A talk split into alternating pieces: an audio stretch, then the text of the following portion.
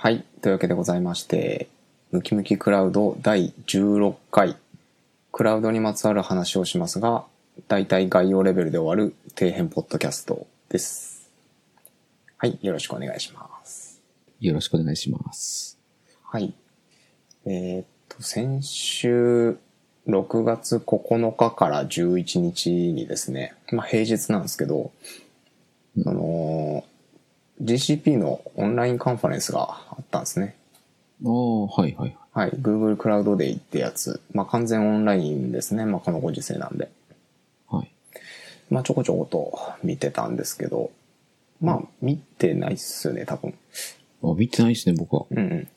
えーっと、まあオンラインの、まあメリットといいますか、アーカイブが全部公開されてる。多分全部公開されてるので、うん、まあ一応6月末までは見れたりとかします。で、まあ私もちょこちょこと見てみたんですが、なんですかね、えーっと、多分これ Cloud Next の一応代わりなのかな。あの、イベント名が違うんですけどね、 Cloud Day Digital っていう、えーイベント名になってたりとかするんで、まあ正式にその Cloud Nextの、えーっと、代替っていう風には、まあ歌ってはいないかもしれないですけど、実質そんなような感じはい。かな。うん。で、結構まあ、えっ、と、3日間かな ?3 日間にわたってやってて、うん。まあ私も全部は全然見てなくって、興味のあるやつをちょこちょこと見てるっていう感じだったんですが、うん、まあ印象的には何ですかね。まあやっぱコンテナ系が多かったような気がしますね。Kubernetes とかですね。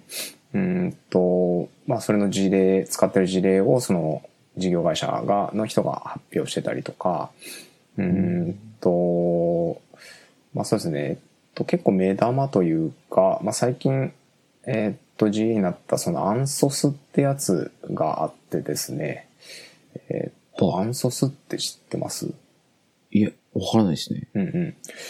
GCP というか、これ、あーごめんなさい、僕もですね、かなり概要しか知らなくって、うんと、はい名前は知ってて、なんかすごそうっていうぐらいの超ど ど素人意見しか 浮かばないんですけど、はい。うんと要はですね、多分なんですけど、Kubernetes を、えーっと、動かす環境をいろんなところに置けるみたいな。えーっと、一例を言うと、まあ、GCP と AWS の、そのお、お互いの VM インスタンスを使って、一つの Kubernetes のクラスターとして、えっと、使えるみたいな、えーっと、ものっぽいんですよね。で、ANSOS っていうんですけど、それが。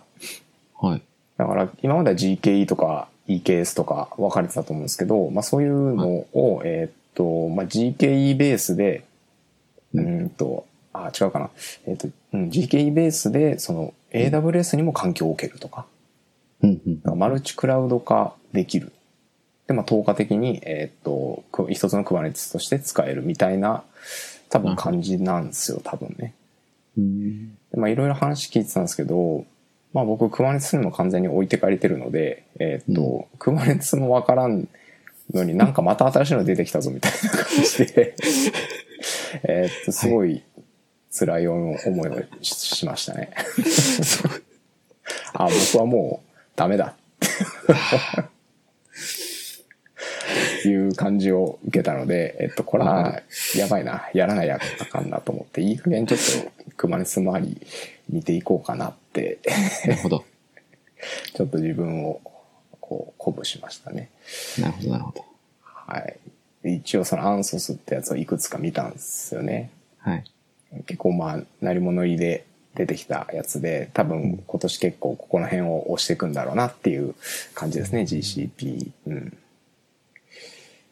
まあ、いくつか見たんですけど、まあ、なるほどわからんっていう感じの。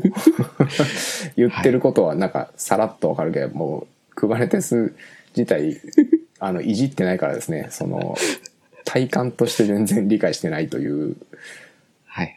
ここパワポの書いてある字面でしか分かってないっていうね。はい。雑魚い、はい雑魚い感じですね。雑魚い感じです。そうなんですよ。はい。もう私もなんですけど。はい。ああ、なるほどね。うん、っていう感じ。まあ、キーワードだけ覚えときますか。そのアンソス。そうなんですよ。アンソス。アンソスというので、えーはい覚えておきましょう。おいおいこのポッドキャストでも取り上げるおはず。お、お、お、いやってきましたね。はい。まあ、編集でどうにでもカットできるんで。まあまあ。まあ、そういうのがありましたと。クラウドでデジタルってやつね。まあ、もちろん他にもいろんなテーマがあって、まあ、モダナイゼーションというキーワードは結構いっぱいありましたね。うんまあ、まあ、サーバーレスとかで言うと、まあ、もうもはやモダンでもないのかもしれないですけど、うん。まあ、そういうのをこう、まあ、コンテナでやるっていうのが結構 GCP のあれだと多いっすね。やっぱ Kubernetes、Google が推してるっていうのもあ、推してるというか、まあ、もともとね、開発元が Google だったりするので、えっとその辺を、こう、頑張ってる印象はありますね。なるほど。うんうん。で、まあ、あとはハンズオンがあったので、リモートのハンズオン。これを受けてみた、1個受けてみたりとか。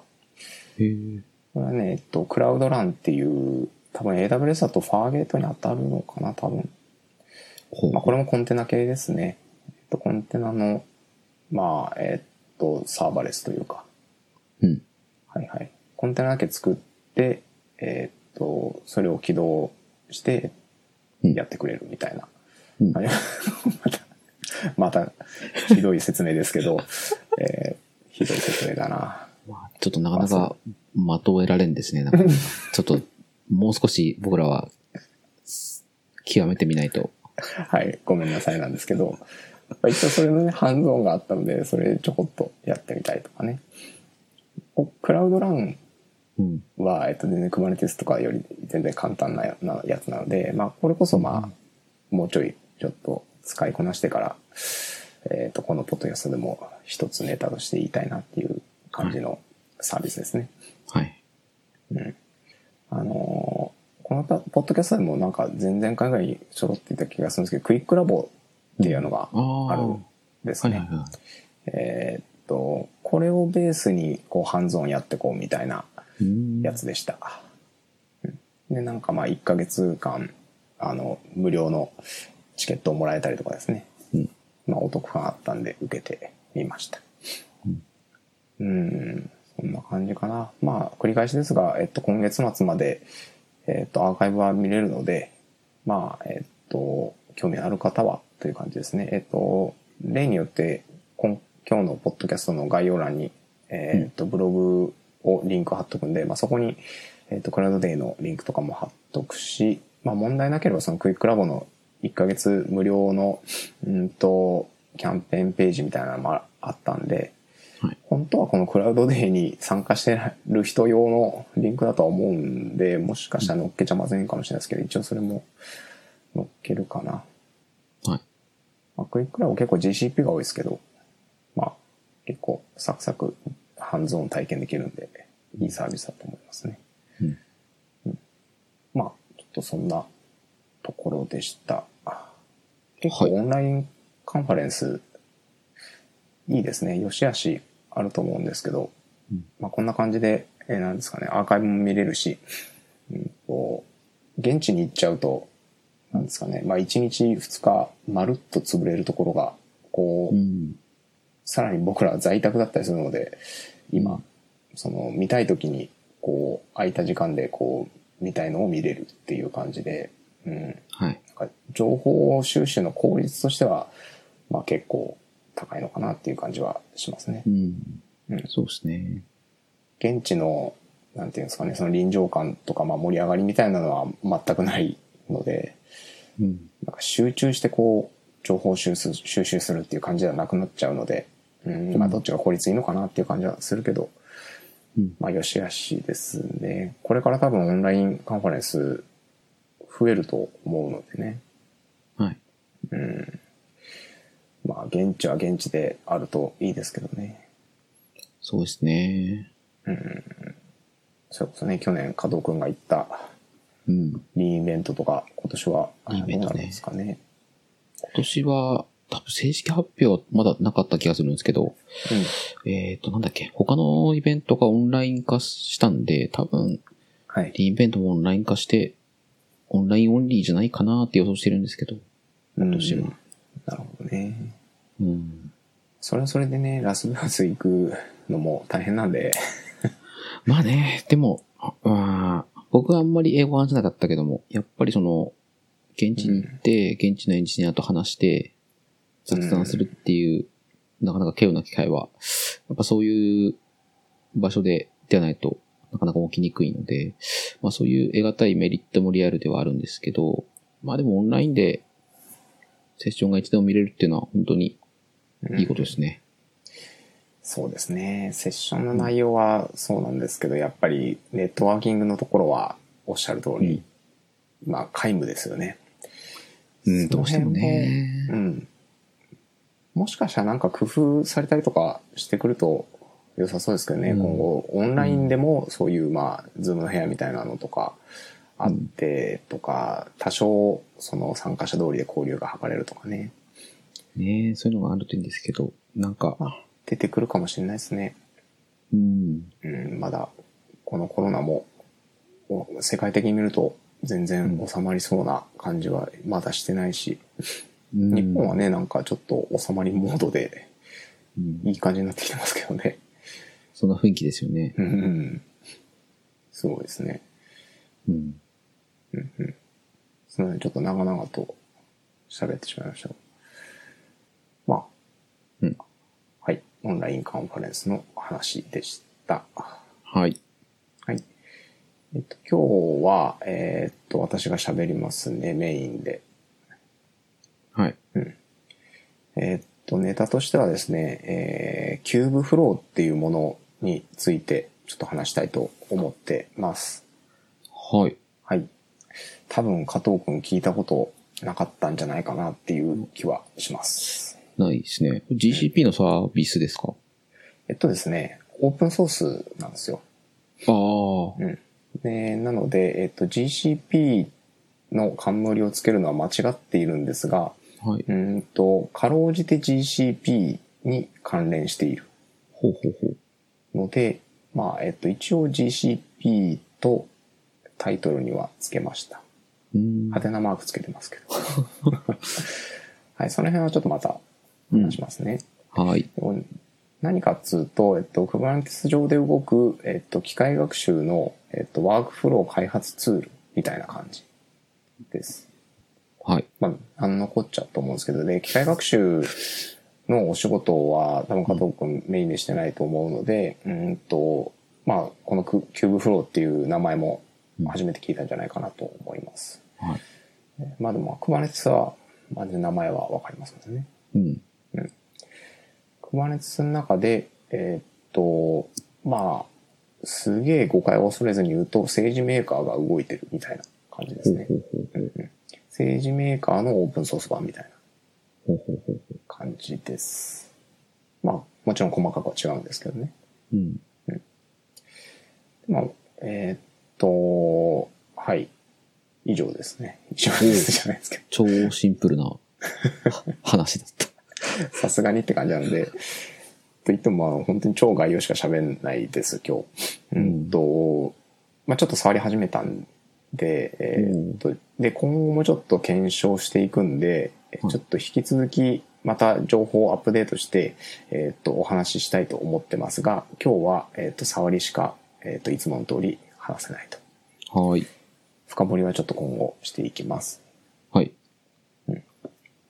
でですね、まあ Google が筆頭で開発しているものです。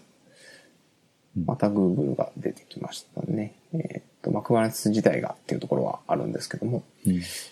まあその上で動くものが、えっと、Kubeflow ってやつですね。Kubeflow の綴りとしては、まあ Kubernetes の大体この、えーっと、エコシステムの中では、クベっていうのがたまについた名前が多いですけど、はい。とかはい K, K がついてるのが多いですね。はい。はい。このキューブフローっていうのも KUBE フローと書きます。ほうほうクベ、クベフローだと思ってたんですけど、なんかいろんな、えっ、と YouTube の現地の人の発音とかを聞くと、 Kubeflow と、私のリスニングが間違ってなければ Kubeflow と言っていたので、多分 Kubeflow なんだと思います。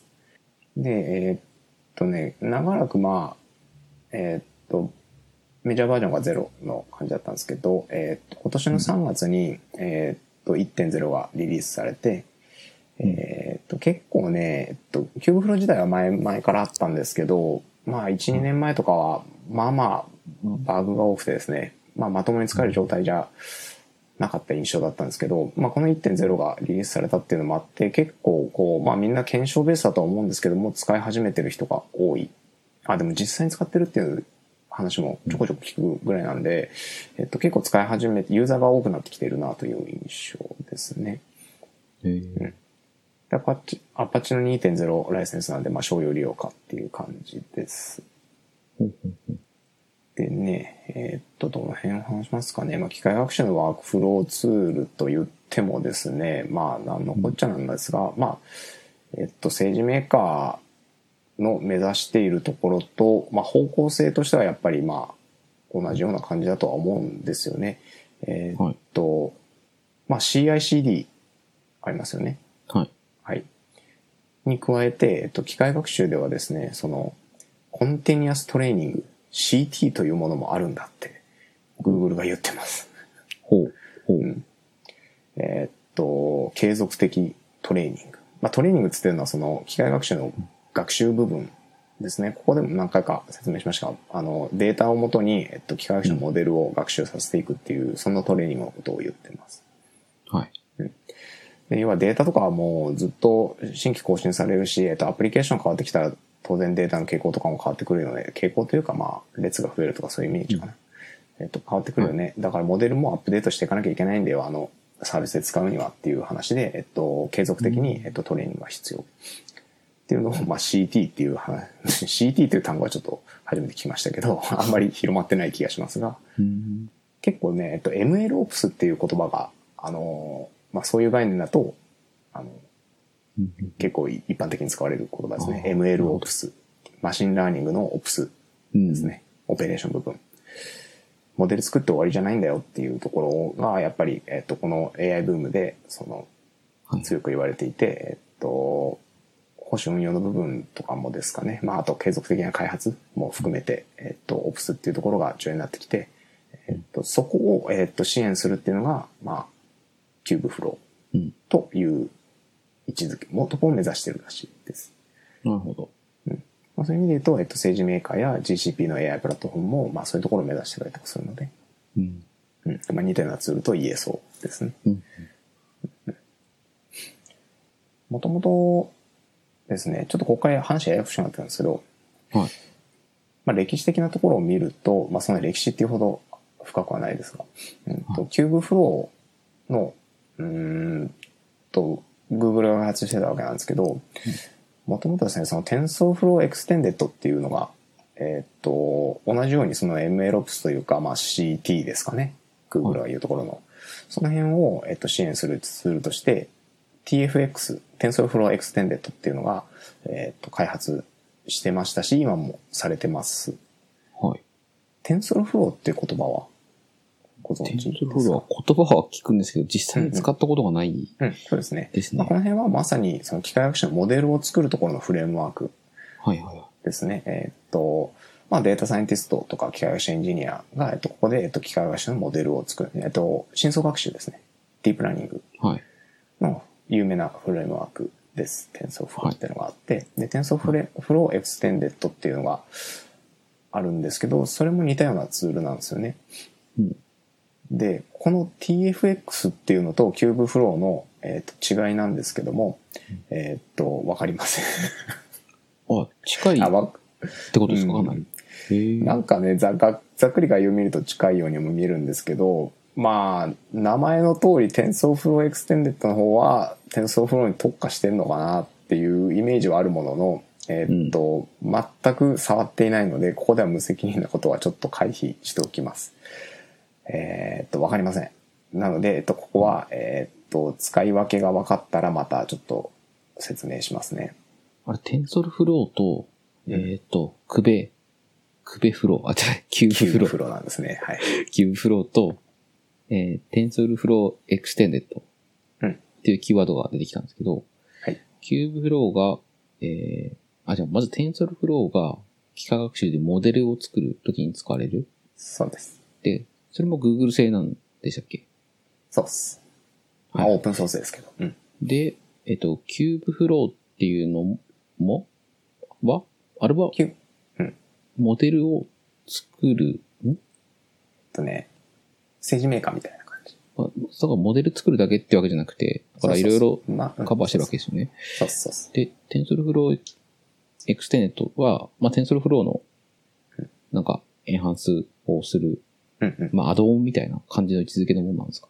えっと、位置づけ的には多分 Kubeflow と近くって、えっと、モデルを作る以外の部分、その API でサービングするとか、うんえっと、作ったモデルをね、えっと、サービングするとか、モデル、うん、とか、そういう部分だと思うので、えっと、なるほどキューブフね。ローと近いんですよ。で、 Kubeflow と近い感じがするんですようね。ん。えっと、ただ、えっと、どっちも開発は進んでいるし、うん。さらにややこしいのはですね、 Kubeflow の中からうん。TensorFlow Extended の方を、えっと、パイプラインで呼び出す機能もあったりとか するんですね。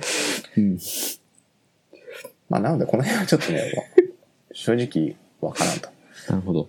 意味が、使意味、意味はわかるんだけど、えっと、使い分けが、どういうふうに使うのがベストプラクティスなのかがよくわかってない状態なので、ちょっとここは今日保留にします。なるほど。とりあえず名前だけ覚えておきます。名前とその、まあ、はい役割っていうのとなんかちょっと近いことやってるぞっていうのは、はい。なんかわかりました。よう、ようわかってません。あの、体感としてよくわかってないっていうやつですね。はいはいはい。えーそういうのがあるんだ。はい。で、ここは、えーっと、いいとして、えーっと、じゃあまあ政治メーカーとかうん。とも、まあ、被るよねっていうところですが、まあ、ここはまあ、使い分けは分かりやすいのかなと思っていて、えーっと、まあ、政治メーカーとか AI プラットフォームは SARS、いわゆる SARS なんでね、はい。えっと、まあ、SARS で満足できなかったら、えっと、オープンソースでちょっとよりカスタマイズしやすい方向に行くっていう使い分けでも、まあ、うんえっと、どっちを選択するかっていう意味では、まあ、そういう判断基準でもいいのかなっていう気はするので、ここはまあ、使い分けは、うん、なんとなくイメージはしやすいのかなっていう気はしますね。はい。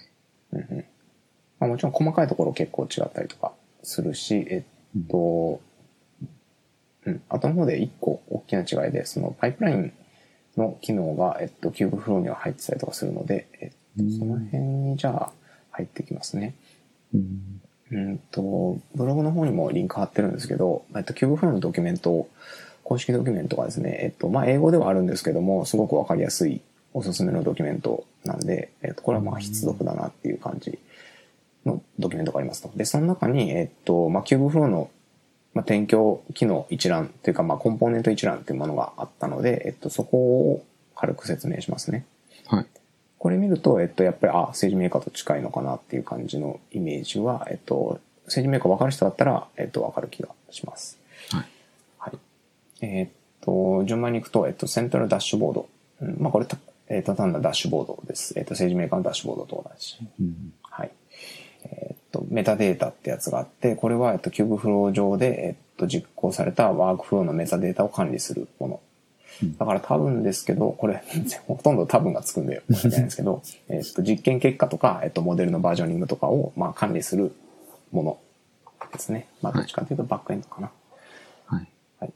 で、これもわかりやすいんですけど、えっと、Jupyter Notebooks、えっと、 Notebooks が使えますよ。この辺 SageMaker と同じですよね。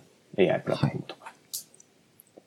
で、 Frameworks for Training っていうのがあって、えっと、学習のフレームワーク。えっと、ここで言ってるフレームワークっていうのは TensorFlow とかいうレベルのものではなくて、えっと、多分、えー分散学習とかもやりやすくなってる、そういう機能がついてるんじゃないかなと思います。例えば GPU3 つ使って、えーっと、このジョブをトレーニングすると、まあ3倍は速くなるんだけど、ちょっと速くなるみたいなことがしやすくなってんじゃないかなと。この辺は SageMaker とか AI Platform にもある機能です。はい。で、 Hyperparameter Tuning。これも、えっと、そのまんまなんですけども、えっと、機械学習にはいろんなハイパーパラメータがあります。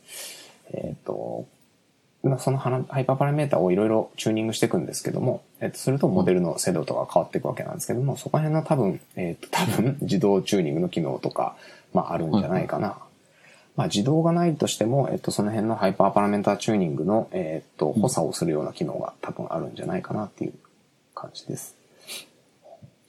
で、えーっと、あ、で、ここがですね、えーっと、一個大きく SageMaker とか、えーっと、AI プラットフォーム単体とは、えっと、異なるものなんですけど、 Pipelines っていう機能があって、結構、ここが Kubeflow の、えっと、大きな機能というか、えっと、正確には Kubeflow と、えっと、 Kubeflow Pipelines っていうのに分かれてる、リポジトリも多分分かれてるんですけど、うんまあ、それぐらい大きなものですね。えっと、要は ML ワークフローを、えっと、DAG で定義できるようなものです。えっと、Airflow とかいじったことあります、いや、ないですね。えっと、ああ。あ、はいはい。その、うん、一個一個の、えっと、コンテナを、こう、はいフローでつなぐんですよね。えっと、こはいはい。エラーになったらこっちとか、えっと、この後にこっちとかっていうのを、えっと、どんどん数珠つなぎにしていく。で、フローを作るんですけども、えっと、まあ、エアフローを使ったことある人なら、えっと、エアフローの、まあ、えっと、機械学習版みたいな、うんうんかつコンテナかな？一個一個は。コンテナというか、まあ、正確に言うと Kubernetes のポットなんですけど、うんと、うんそれ版みたいな感じかな。なるほどこれがね、えっと、大きいとこかなと思います。えっと、政治メーカーも一応パイプラインズっていうのはあるんですけど、そこまで強力な機能じゃないですし、えっと、AI プラットフォームには多分、えっと、パイプラインの機能はないですね。えっと、あ、ちょっとややこしくなるんで、後で話しますけど、えっと、AI プラットフォームって言ってるものにはないっていう言い方でしょうか。うんはい。えっと、多分その辺のワークフローを、えっと、フローを定義するには別の、えっと、AWS とか GCP のサービスなり使わなきゃいけなくなるかなと思います。うん。GCP だと多分データフローとかに当たるのかな。まあ、データフローだとちょっと概念が違うかなって感じはするな。グルーともちょっと違うしなっていう気もするんですよね。うん。うんうん。でもまあ、フローを定義するって意味ではまあその辺が近いのかな。 Step Functions とかは私使ったことないですけど、まあそれこそ、うんと、 Lambda の数珠つなぎにしていくっていうところにイメージは近いのかもしれないです。そうですね。 Step Functions はそんな感じで使使えますね。うんうん。うんそうかもしれない。AWS バッチも、えっと、そういう数珠つなぎにしていけるでしたっけ？なんかできたような気がするんですけど。バッチ、まあ、あの、アーキテクチャによってはそういうふうに使い方もできると思いますけど、うんうん。まあ、自前で、少なくとも自前でやればできますよね。うん。それこそ先週話した、その SQS とか使って。うんそうですね。ただ、そのさっきのエアフローとかみたいな、なんていうか、そのものズバリの AWS のサービスっていうのはうん、ない、ない気がします。まあ、これも多分、多分ないんじゃないかなっていう。探したらね、あれやべえあったやっぱやったってなるかもしれないけど、多分ないんじゃないかなと思いますねう。んうん。まあ、すみません。ちょっと話が脱足気味になっちゃいましたが、まあ、そういうパイプラインを、えっと、定義できるっていうところ、ここが結構肝な機能です。うーん。なるほど。あとはですね、まあ割とまた政治メーカーに近いものが、えっと、Tools for Serving っていう図を扱って、えっと、推論 API の構築とか、えっと、推論バッチ実行とかっていうのが多分できる。この辺は政治メーカー AI プラットフォームにもあります。API 化したりとかっていう機能ですね。うーん。あとはまあ、あと認証系の機能として Multi-Tenancy in Kubeflow とかっていうのが書いてあったんですけど、えっと、認証系がまだやや弱いっていう噂は聞いております、 Kubeflow。ほう。で、実際 Kubeflow を GCP に構築とかっていうのもさらっとやってみたんですけども、チュートリアルに沿って。うんうんとね、そこに認証系は、その GCP のまた違うサービスとかを使ってましたね。認証というか、まあ、正確には認可だと思うんですけど、えっと、IAP っていうですね、 Identity-Aware Proxy だったかな。なんか OAuth 認証とかを肩代わりしてくれるやつだと思うんですけど、うんとその辺とかを組み合わせて、えっと、認証系を担保してましたね。うん。なんか、今後のロードマップとか見ると、バージョン1.1とかで、まあ、認証系の、えっと、機能を少し強化するよっていうのが書いてあった気がします。 Kubeflow の。まあ、ちょっと、わかりません。まあ、すべて多分っていうのが、但し書きでついちゃうんですけども、ううんんと、まあ、ざっくりこんなような機能があって、まあ、やっぱり SageMaker とか AI Platform と似てるなっていう感じですよね。うんうん。まあ、さっき言った通り、 Pipelines っていうところは、えーっと、政治メーカーや AI プラットフォーム単体では、うんと、そこまでうまくできないので、まあ、最初からそこを使いたいっていうニーズが見えてるんであれば、 Kubeflow を使ってみてもいいんじゃないかなっていう気はします。はい。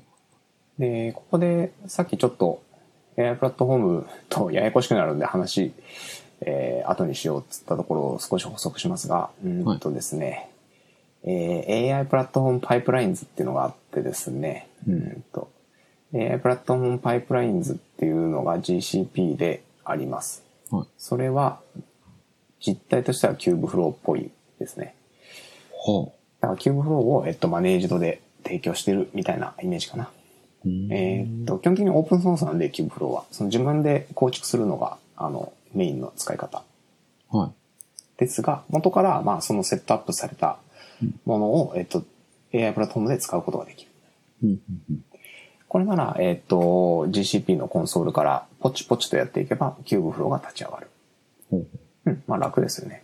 うんで、な実態としては中で GKE が動いて、えっと、Kubernetes のクラスター上にその Kubeflow がデプロイされて、えっと、ユーザーが使えるようになるっていうものなので、はいうんと、入り込もうと思えば GKE の中の、えっと、ものに、えっと、インスタンスにちゃんと入っていけるし、うん。えっと、SARS と言うべきかっていうところはあるんですけども、うん。うんと、ただ使う分には SARS 的に使えるものが AI プラットフォームパイプラインズっていうのがあるので、えーっと、まあ余計ややこしいって感じですね。なるほど。というところで、えーっと、まあ似たようなところはあるにせよ、まあ繰り返しになりますが、 Kubeflow はオープンソースですよ、基本。はい。 SageMaker やプラットフォームは基本 SaaS ですよっていうところなので、まあその辺で使い分けるっていうのが、まあざっくりとしたものになるんじゃないかなとは思います。えーっとですね、構築はかなり丁寧にドキュメントにまとめられているので、 Kubeflowはい。ー。えーっと、クラウド別にちゃんとこう書いてあるんですね。うえっと、インストール on GCP, on AWS, on Azure っておね、ーちゃんと書いてくれてるんですよね。で、中身の、その、GKE をこういうふうにコマンド叩けとかっていうのもですね、ちゃんと丁寧に書かれているので、ドキュメントかなり親切ですね、 Kubeflow の。これはいいなっていう感じです。うん。で、オンプレミスでの、あの、構築の仕方とかね、も書いてある。はい。こんなとこですね。ほうほうほう。まあ、この辺の参考になりそうなリンクっていうのも全部ブログの方に貼っておくので、えーっと、まあ、基本的に日本語ベースのものをちょっと集めてみたので、まあ、自分メモとしてちょっと載っけておりますので、まあ、はい。よかったら見てみてください。はい。まあ、超絶概要しか説明は今できない状態なんですけども、うんと、なので、えーっと、こういうことができるっていうか、えーっと、僕が期待していること、こういうことをちょっとやりたいんだっていうのをさらっと喋って終わりにします。はい。えーっと、まあ、機械学習のそういう開発基盤みたいなのは、えっと、まあ、このポッドキャストでも政治メーカー AI プラットフォームとかいろいろ、えーっと、言ってきましたけども、うんとですね、これの公式サイトにも、 Kubeflow の特徴として挙げられてるんですけども、えーっと、なんつうんですかね、まあ、マイクロサービスで、えっと、デプロイできるよとか、えっと、スケーリングできるよとかっていうのは書いてあるんですけど、この辺の特徴は、 SageMaker も AI Platform も、まあ、やや似てるものがあるので、えっと、と思うんですよ。まあ、何が一番、えっと、こう、メリットかなというか、まあ、僕が期待してるところかっていうと、まあ、ポータブルでありますよっ言ってるんですよね。まあ、インフラを選ばずに、えっと、だから、要は GCP でも、えっと、AWS でも、うん。Azure でも同じように Kubeflow を立ち上げて同じように使えますよっていうところ。はいまあ、オオープンソースなんで当然ですよね。はい。まあそこがでかいですよと。で、うんかつ、えっと、Kubernetes 上に動くので、まあ、Kubernetes のマネージドサービス、各クラウドサ,、えっと、サービスが、てクラウドベンダーが提供してますよね。えー AWS は EKS だし、あと Azure は AKS。GCP は GKE。で、G、多分 GCP との親和性は、まあ、かなり高くなってんじゃないかなっていう気はします。やっぱり Google なんでね。うん。まずは GCP でちょっとやってみようかなとは思うんですけども、えっと、ちょっと分かってきたら他のクラウドでも、えっと、同じように作ってみたいと。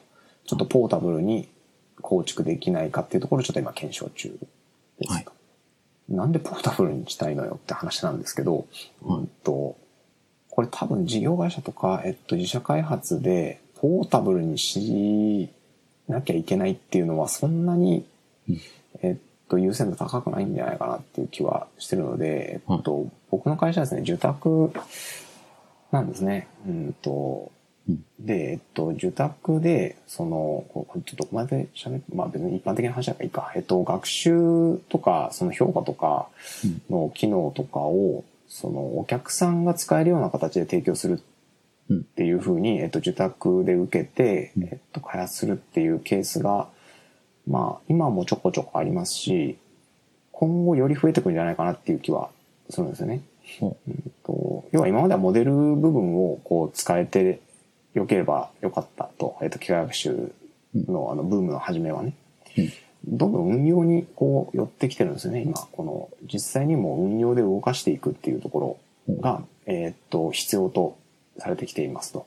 はい。えっと、このニーズは、まあ、えっと、事業会社でも、えっと、うちのような自宅開発でも、それを使う、こえっと、ユーザーでも変わらない大きな流れとしてあります。うんだからさっきの MLOps っていうのが、キーワードが流行ってきたりとかしています。はい。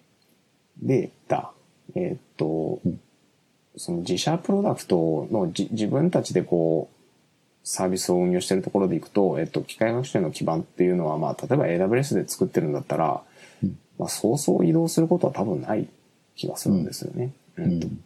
移動せざるを得ないケースってどんなんだってちょっとあんまり想像がつかないですけど、うんうんそんなに多く発生するイベントではないのかなって気がするんですが、えーっと、受託っていう意味でいくと、お客さんごとに、えーっと、環境を作ってあげないきゃいけない可能性が出てくると。そうするとですね、まあ、ある、あるお客さんはオンプレミスで使い、えーっと、この機能使いたい。うん。うちは AWS しかダメなんだよ。GCP ってなんだよ、それ美味しいのかっていう会社もあるわけですよ。うん。あんまりわかんないですね。クラウドといえば AWS でしょっていうユーザーさんいっぱいいるんでね。うん。ってなると、えっ、と、AI プラットフォームとかで、えっ、と、そういう機能を、えっ、と、一旦開発しちゃうと、えっ、と、はい他のお客さんへの流用っていうのはしづらくなっちゃうななっていう問題がありそうで、はい。えっ、と、ちょっとそのポータブルっていうところをすごく、こう、魅力的に感じておりまして、うん。で、で、かつまあそのマイクロサービスで、えっ、と、動くっていうところ、その Kubernetes っていう基盤に乗っかってるっていうところは、えっ、と、魅力的なんですよね。もちろんそのポータブルって意味で言うと、別にコンテナ化してればどこでも使えるっちゃ使えるんですけど、そのまあ、スケーラブルな、えっ、と、ものを、えっ、と、まあ、オーケストレーションの部分とかも、まるっと、えっ、と、提供してくれているっていうのは、まあ、メリット。うんもしこの上に乗っけられれば、えっと、さっきみたいなお客さんごとに、えっと、じゃあこれ使ってね、じゃあ構築はまあ、それぞれでしますよっていう、完璧に同じにはできないとは思いますけどね。はい。えっと、ただ同じに共通で使える部分が多くなるかなっていう期待をのもと、ちょっと今、 Kubeflow っていうのをちょっと今、検証中でございます。はい。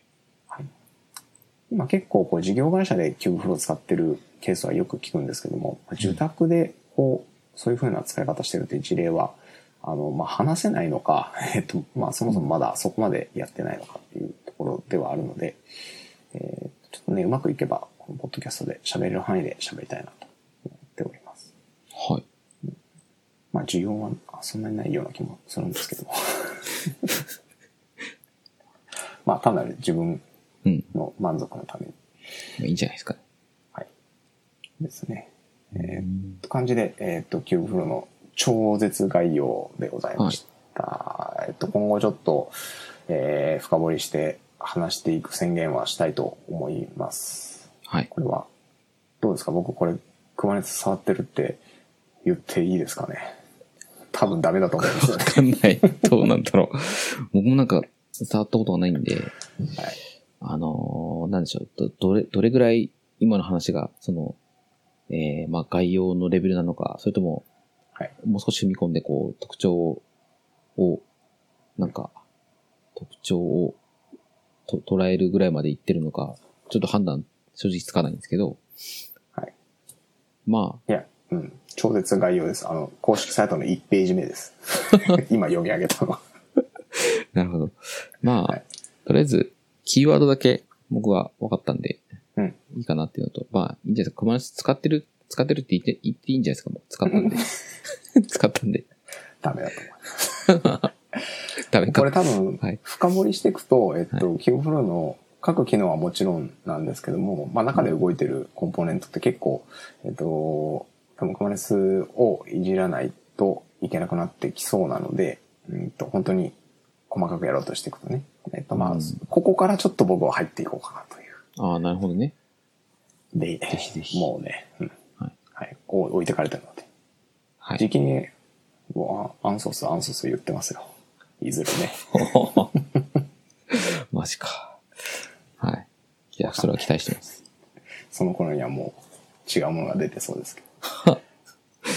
そうね、いろいろ変化も早いそうですしね、この業界そう。ですね。ここの辺はね、はい。なんか、機械学習ブームに置いてかれた時と同じ匂いを感じますね。クラウドに置いてかれた時とかね。まあ、頑張っていきましょはい。う。はい。今日は以上としたいと思います。はい。はい。よろしいでしょうか。はい。はい。じゃあ、ありがとうございました。はい。ありがとうございました。さようなら。さよなら。はーい。